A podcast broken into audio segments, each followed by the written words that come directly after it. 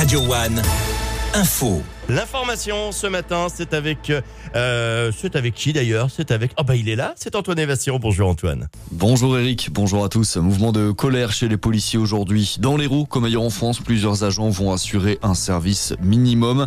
Un jeudi noir, d'après le syndicat Alliance Police Nationale qui dénonce l'organisation imposée aux forces de l'ordre pour les Jeux Olympiques cet été, notamment sur l'impossibilité de prendre des congés. Vous allez sûrement recevoir une alerte au tsunami sur votre téléphone portable. Demain, pas d'inquiétude il s'agit d'un exercice de sécurité civile. Le dispositif FR Alert va être testé dans neuf départements du sud de la France. Une notification bruyante pour prévenir la population d'un péril imminent avec des informations sur la marche à suivre pour se mettre à l'abri. La justice va intervenir pour trancher sur la question de l'héritage de Georges Brassens. C'est un litige qui oppose depuis plusieurs années le neveu du célèbre poète sétois à la famille du secrétaire personnel de Brassens. Un bras de fer judiciaire autour d'un lot d'une centaine d'objets ayant appartenu au chanteur et qui s'estime à plusieurs centaines de milliers d'euros.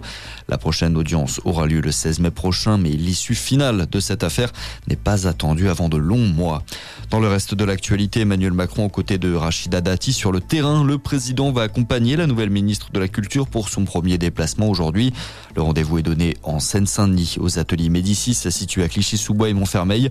Un déplacement pour insister sur l'importance d'un meilleur accès à la culture pour en faire un levier d'égalité des chances, c'est ce qu'a indiqué l'Elysée.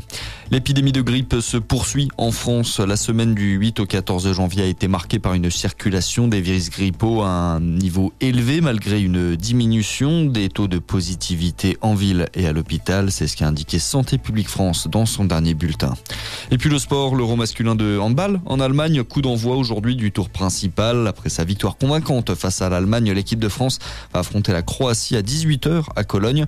Jusqu'à mercredi prochain, les Bleus vont affronter l'Islande, l'Autriche et puis la Hongrie. On suivra avec attention notamment la performance des joueurs montpelliérains qui évoluent sous le maillot tricolore dans la compétition. Yannis Len, Valentin Porte et Karl Conan. Bonne journée sur Radio One. Merci beaucoup. pour Revenez nous voir hein, dans une heure pour euh, faire le point sur l'information locale. Nous, dans un instant, on parle du salon des sports mécaniques de Palavas.